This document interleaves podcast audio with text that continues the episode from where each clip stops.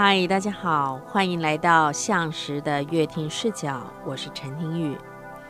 今天要来跟大家分享两本很棒、很重要的书。第一本叫做《男孩情绪教养》，引导他好好说话，远离恐惧、愤怒、攻击行为。作者是玛丽·宝斯林区博士。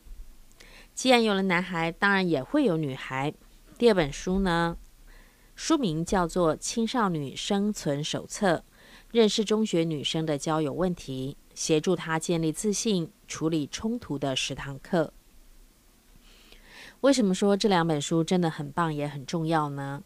其实看完这两本书，我一直有在思考：哇，要是在我们小的时候，呃，家长或是我们自己能够真的认识到这两本书里头要跟我们分享的内容，怎么处理自己的情绪，怎么建立自信，处理内在的冲突跟交友问题的话，也许我们会。变成一个和现在不太一样的人。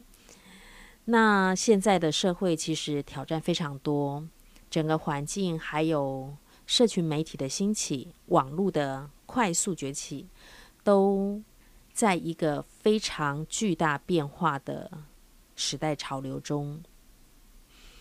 但有时候时代变化的越快，有一些核心价值是必须要被理解跟重视的。先来说说，呃，第一本书《男孩情绪教养》好了。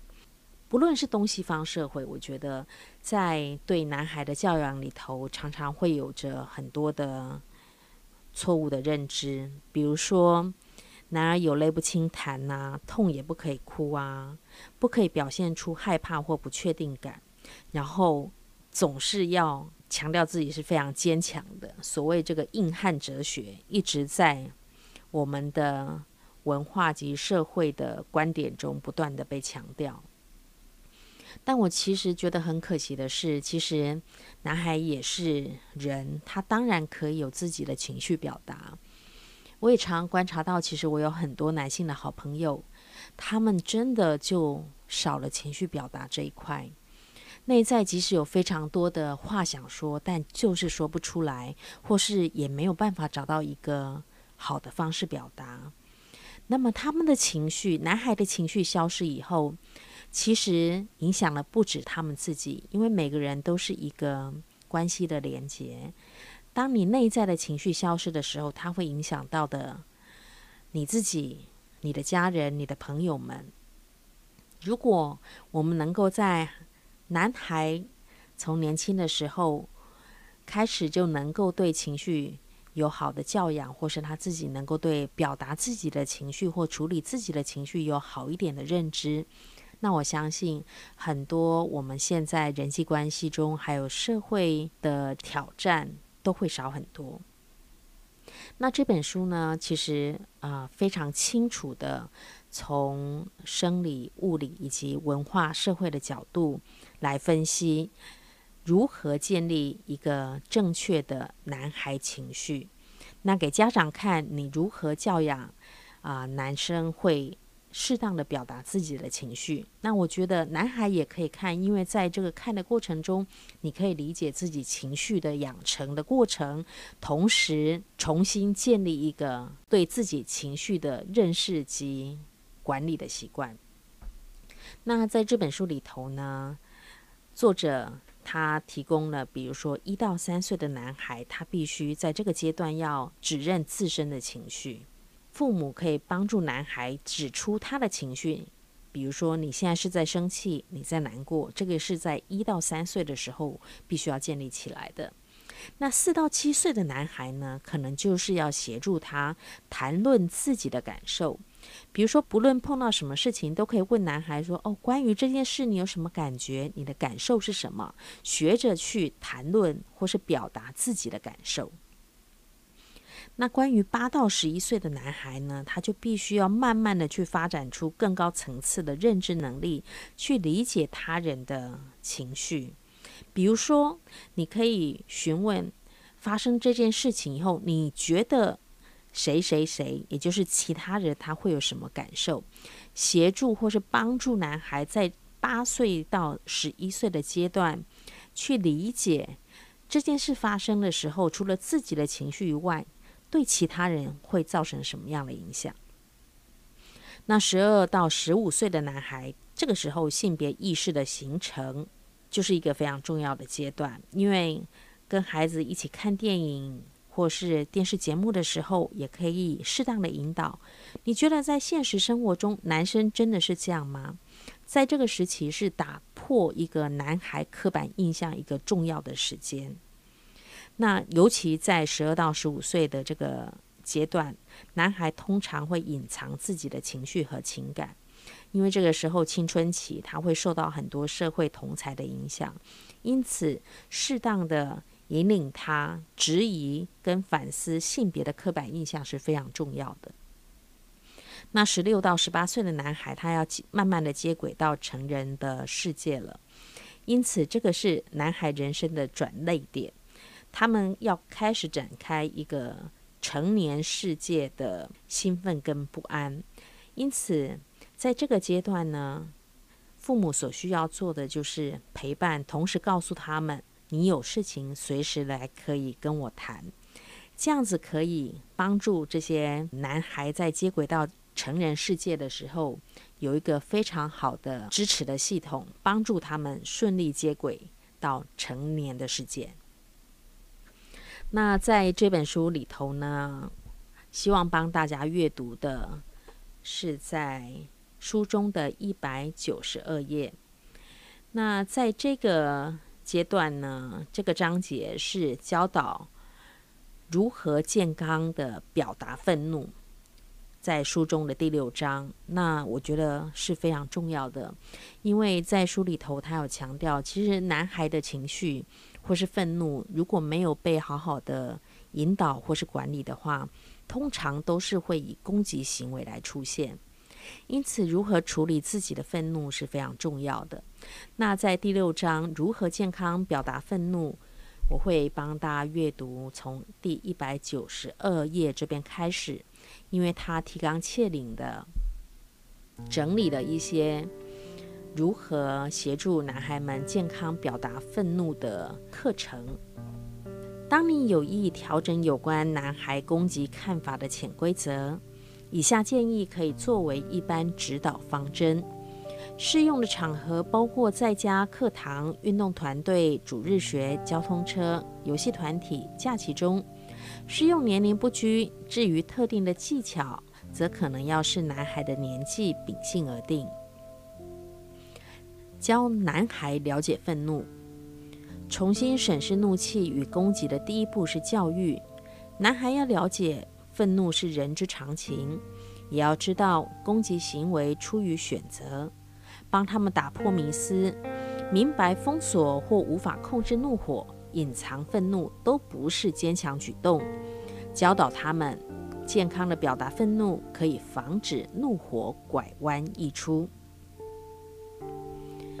接着，让男孩认识恐惧。愤怒攻击的循环，知道如何从中打破，指导他们重新审视自己无意识的评估，从而做出其他选择。这可把愤怒、恐惧转为同理、体谅及改变，所以非常具有力量。取得男孩承诺，决心以健康方式取代攻击性的表达愤怒。男孩自身未下定决心。不可能有所改变。教男孩知道健康表达愤怒的三点简单原则：表达愤怒不能伤害自己、别人、财产；协助男孩看清自己的起火点，深入他们受伤恐惧之情与受威胁感，再探索激发反应，像是自觉毫不重要、迷失、孤单、嫉妒、受到羞辱等等。教男孩看出身体发出的愤怒信号，出现在头部、嘴巴、胸口、臂膀、腿部、胃肠吗？感觉发冷还是发热？心脏狂跳？哪里感到压力？继续探索愤怒可能在他们个人身上引起的状态。在家示范健全的表达愤怒。自我审查表达怒气的方式，若是被动或主动攻击，做出改变，告诉儿子你正在努力，父亲尤其要这么做。当然，叔叔、舅舅、哥哥也是，他们是男孩的榜样。健康的表达愤怒很简单，就是坚定的，而非攻击性的说出生气之情。避免这种讲法，你让我很火大，这是转移责任。我如何的说法比较妥当，比较不致引起抗拒？我很生气，因为你没遵守承诺，把房间打扫干净。这样焦点就在男孩的行为，而非错误的力量归属。指出男孩隐藏的愤怒、被动与攻击的发火风格，就跟所有人一样，男孩常以三种不健康的举止之一处理怒意：一。克制住不去面对；二，激烈的以暴力表现出来，言语或是肢体；三，被动的以退缩或冷战，也就是拒绝交谈或合力解决冲突等来表达。这任何一种反应都不健康，必须要面对。多数的男孩受到文化的影响，像是媒体、兄弟规范等等的影响，偏向采取肢体攻击方式。嘶吼、辱骂、拳打脚踢、捶打墙壁，都太常被视为正常的男孩行为。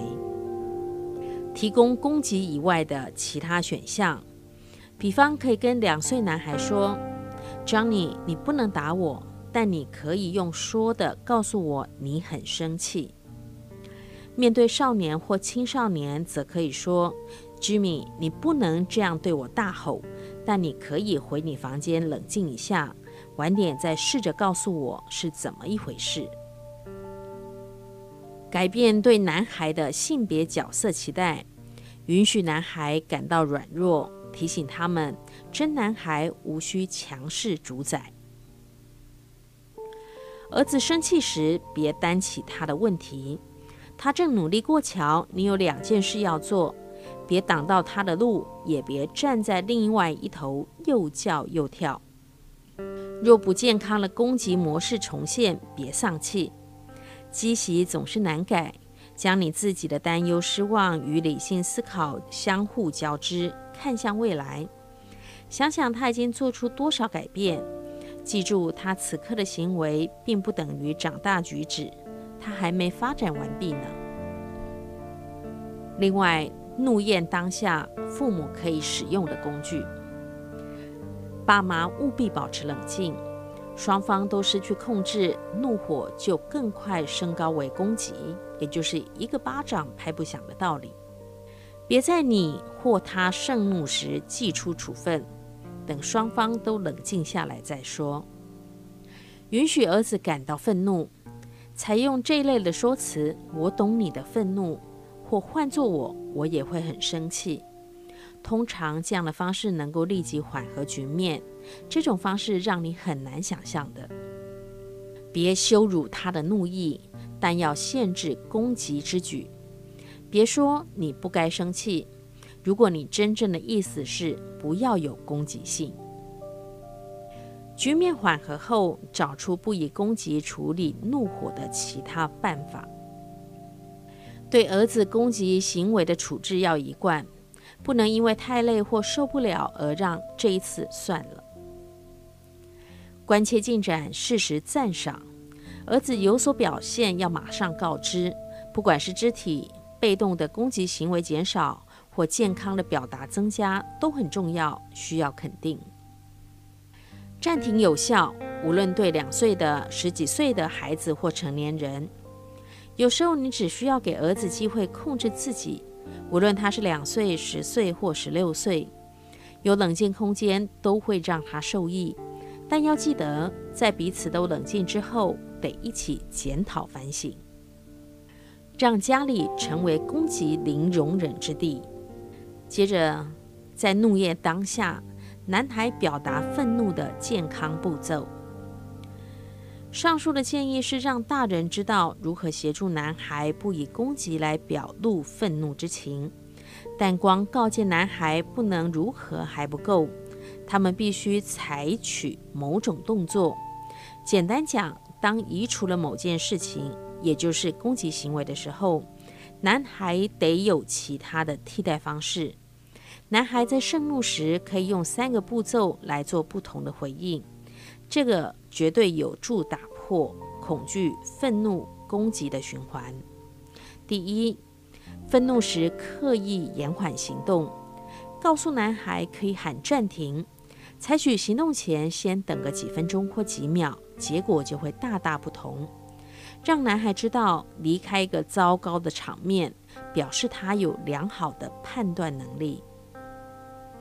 二，愤怒时自我对话，告诉男孩，自我对话顾名思义就是跟自己讲话，只不过是在脑子里。盛怒时告诉自己，我可以处理的，甚至能让四十八岁的执行长跟五十六岁的物理学家控制住脾气。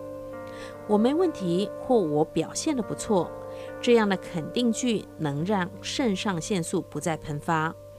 告诉男孩，身体会听从心灵的指挥。自我对话带来的平静，能够让判断变得更正确。三，规划并执行别种肢体反应。当然，男孩并不总能知道自己何时会发火，但他们可以事先准备好，一旦生气要如何回应。如果文化允许男孩不使用暴力，他们就比较能够在火冒三丈时控制住身体反应，或走开，或去跑步，或到健身房运动，以此化解肢体的紧张，消除多余的能量。那么，以上是这本《男孩情绪教养》为大家所阅读的第六章：如何健康表达愤怒，在一百九十二页。到一百九十五页的几个建议跟提纲挈领的如何教导男孩表达他们的需求。其实男孩情绪表达真的非常重要。希望呃父母在看了这本《男孩情绪教养》以后，能够协助我们的男孩们从小到大适当的表达自己的情绪，认知自己的情绪。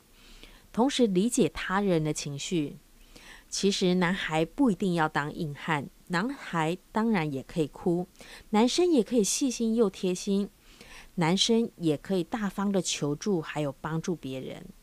更重要的是，男孩可以示弱，不必装坚强。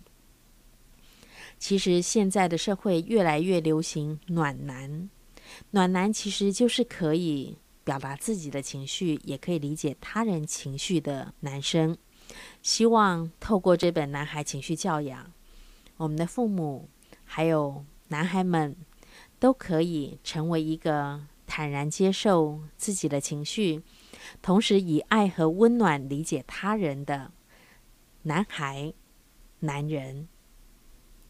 接下来说完了男孩，我们来。谈谈第二本要跟大家分享的《青少女生存手册》，协助中学女生认识自己的交友问题、建立自信，还有处理冲突的十堂课。这十堂课哦，其实我想要替大家来这个念一下，因为我觉得大家来看看这个十堂课，你就会发现哇，呃，如果在青少女时期就可以好好的学好这十堂课，那该有多好！而且这本书我觉得很棒的是哦，这个书其实是由一些走过这个青少女过程的年轻女孩来分享这个经验，所以他们刚走过这个过程，然后他们以他们自己的经验来跟现在正处在青春期阶段的女孩们分享，如果当时我可以这样就好了，其实非常的有帮助。那在这十堂课里头，大家可以听看看啊。第一课叫“自信展现你的特质，让自己被看见”。第二课离开舒适圈，创造拓展人际关系的机会。第三课是教大家带着微笑主动认识身旁的人。第四课拥抱新朋友，也要守护老朋友。第五课修正不合宜的社交模式。不不到人是非和说人八卦。第六课，正面迎向冲突，表达你的感受而不动气。第七课，卸下内心的高墙，让人亲近最真实的你。第八课，真正的友谊不是由暗赞数来决定。第九课，你的瞎操心和乱猜疑都是心创造出来的假象。第十课，找回平衡，让你在各种关系中扭转局势。大家看看，你看，光是这第一课到第十课的这个过程跟内容，是不是就非常的吸引人？其实不光是青少女。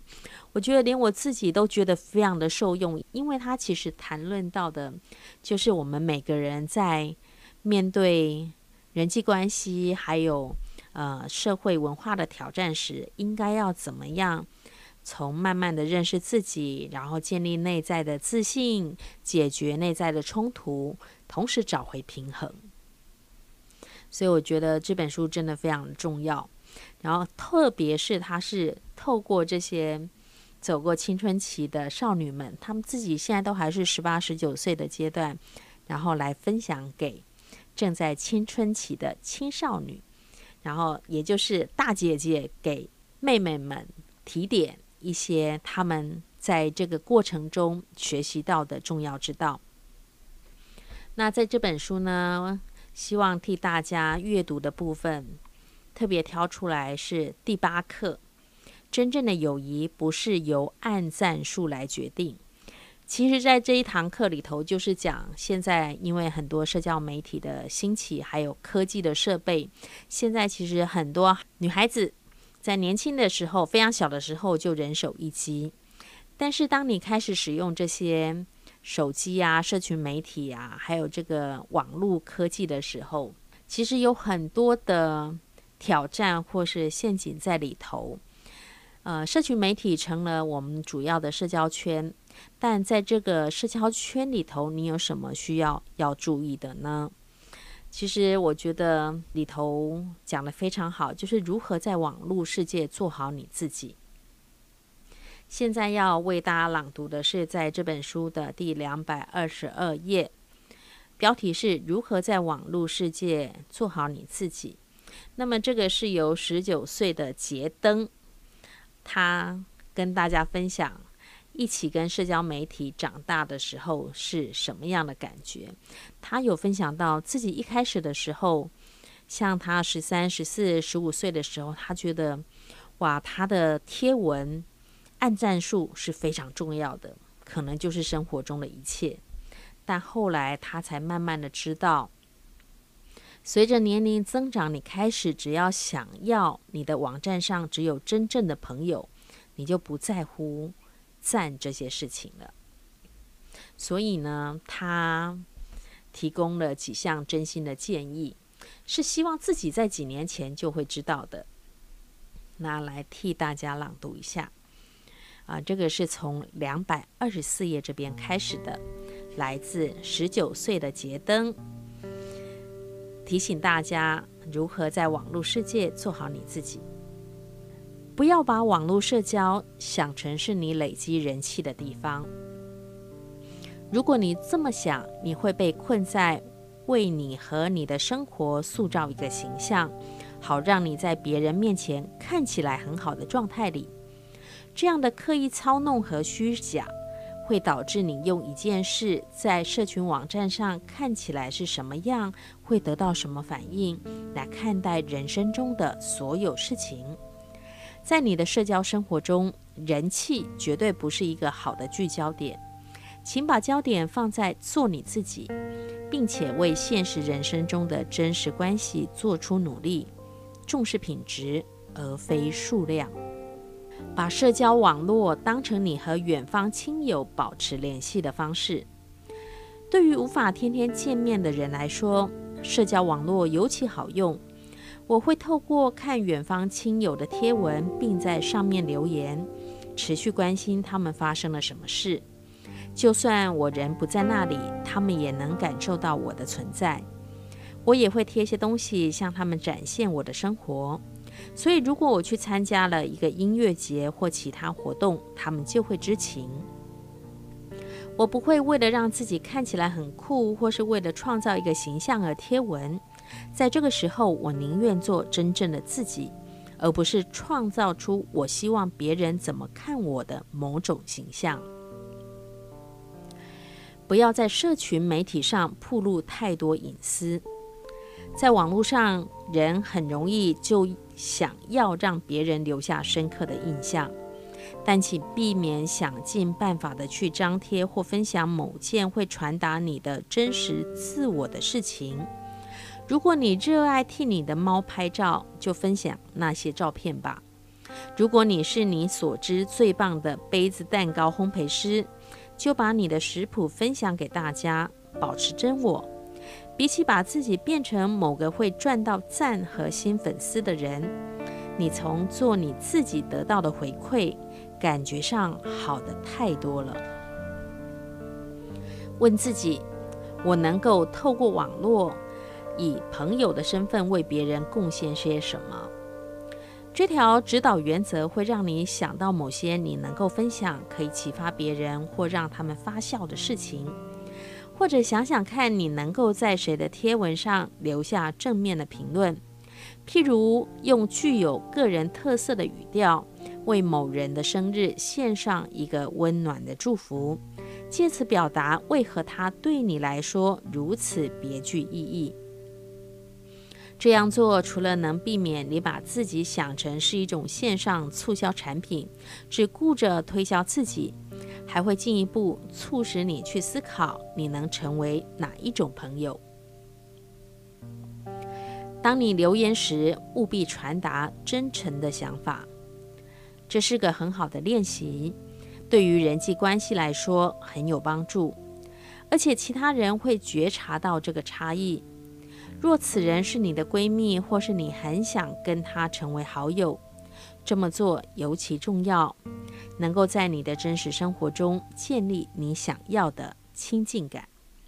接下来呢，是网络贴文的自保之道。好，这是由十九岁的阿黛尔，她要分享给这些小小的青少女使用社群媒体的这个指导原则。他有几个建言哦，接下来替大家朗读，从两百二十八页这边开始。别贴出你不会裱框送给你阿嬷的照片，我不是开玩笑的，把这个当成准则，你在网络世界里就会很顺利。在认定时时刻刻都要到处拍照，并且跟全世界分享这篇照片是个好主意之前。人类已经存在很久了。如果你每星期贴出超过两张自拍照，就要自我约束了。既然我的年纪比妹妹们大，她们也还算敬佩我，我就帮助她们善用判断力，建议她们一周只贴一张自拍照，而且那张照片必须通过阿嬷测试以后才能贴。我觉得这样会让他们避免自拍到走火入魔，也可以避免在更广泛的意义上对自己执迷到走火入魔的地步。别贴你自己的照片，倒是可以贴一些好玩或有趣的照片。可以鼓励自己拍一些具有创意的大自然照片或蕴含艺术性的照片。如果你让自己的影像大量曝光，你看起来会很肤浅。甚至沦入急于争取他人注意的状况。在开放的网络世界做个神秘的人，这样会让人对你感到好奇，并且保护你不至于被贴上标签。社区媒体有时真的是个很粗暴的世界，所以请保护好自己。不要成为这个虚拟世界中的其中一个牺牲品。就是来自十九岁的阿黛尔，她给这个小小青少女使用社群媒体的一些指导原则。那么，另外呢，在这一章的后头，在两百二十三页的地方，有一个小小的练习，我也非常的建议大家。接下来替大家来阅读这个两百三十二页的练习二十八，脱离社群媒体的三个方法，让自己放个假，暂时脱离社群媒体，你觉得如何？你愿意把这当成一种实验，试试看脱离一下会如何影响你的心情，以及你会怎么利用这段时间吗？许多青少女发现，暂时脱离社群媒体有助于他们的社交生活，因为他们会把焦点重新放在真实生活的人际关系里。以下提供三个点子：第一，一星期不碰社群媒体。对，整整一星期，也就是七天，把这想成一种实验，并且记录你从自己身上观察到的事。一开始要这样做可能很难，但你一定办得到。就像许多其他女孩一样，你可能会发现自己把更多精力放到其他事物上，包括家庭作业、创作计划以及经营人际关系。一周结束后，诚实地检视看看，当你的注意力没有因为社群媒体而分散时，你的生活有哪些地方改善了？接下来，你可能会想要每个月选择一个星期不碰社群媒体。二，限制自己使用社群媒体的时间。理想状况下，你会想在你脱离社群媒体一周后尝试这件事。这两项建议搭配一起做，效果极好。因为在休息一个星期后，要约束时间就不会感觉这么受限了。限制时间的最好方式是在手机或码表上设定十五分钟的闹铃，你就给自己这么多上限时间，对自己要严格。你不会让自己迷失其中。明明整整过了一个小时，却当成只有五分钟。相反的，对于如何和在哪里使用你的社交网络时间，你会更有纪律，也更深思熟虑。就像一位青少女注意到的，如果我在手机上设闹钟，规定自己只能浏览社群媒体十五分钟，这么一来，我使用社群媒体的方式就不同了。我不会在其他人的页面上徘徊，也不会贴太多东西上去。而是会保持轻巧快速，这样让我维持在正轨上，所以我会知道目前发生什么事，却不会浪费太多时间，或者又让自己陷进去。三，学会立刻关机。无论如何，只要你在社群媒体中开始觉得不安全，感到焦虑、沮丧、嫉妒或担忧。请立刻关闭你的笔电或是你打开的任何装置，然后远离你正在做的事。你一定可以做好这件事。之后你会感觉对自己的情绪多了许多掌控力。要是你浏览的网站对你的心情有负面影响，你当然没有理由继续停留在那里。当你关机以后，试着去做一些完全不同而且会让人心情快乐的事情。像是打电话给一位朋友，或者参加令人愉快的活动。这是一个小小的练习，其实不止青少女，我觉得我们每一个人都可以自己练习看看，试看看一个星期，或是替自己设定一个使用社群媒体的时间，甚至当你接收到。让你不舒服的讯息的时候，可以立刻学会关机。这是跟大家分享的关于青少女生存手册里头，特别是关于社交媒体使用的部分。因为现在很多人其实都有这个社交媒体的上瘾症，我自己其实也深受其苦。你会发现有一段时间自己会不自觉的不断的刷手机，然后看这些社群媒体的各种资讯。但其实如果你静下心来，你真正需要看的这些资讯，是你所浏览所花的时间，其实不到十分之一，甚至不到百分之一。有时候看看自己手机上你使用或是在浏览社群媒体的时间，都会非常的惊讶。天哪，这些时间我要是可以好好的节省下来的话，我可以多做这些事那些事。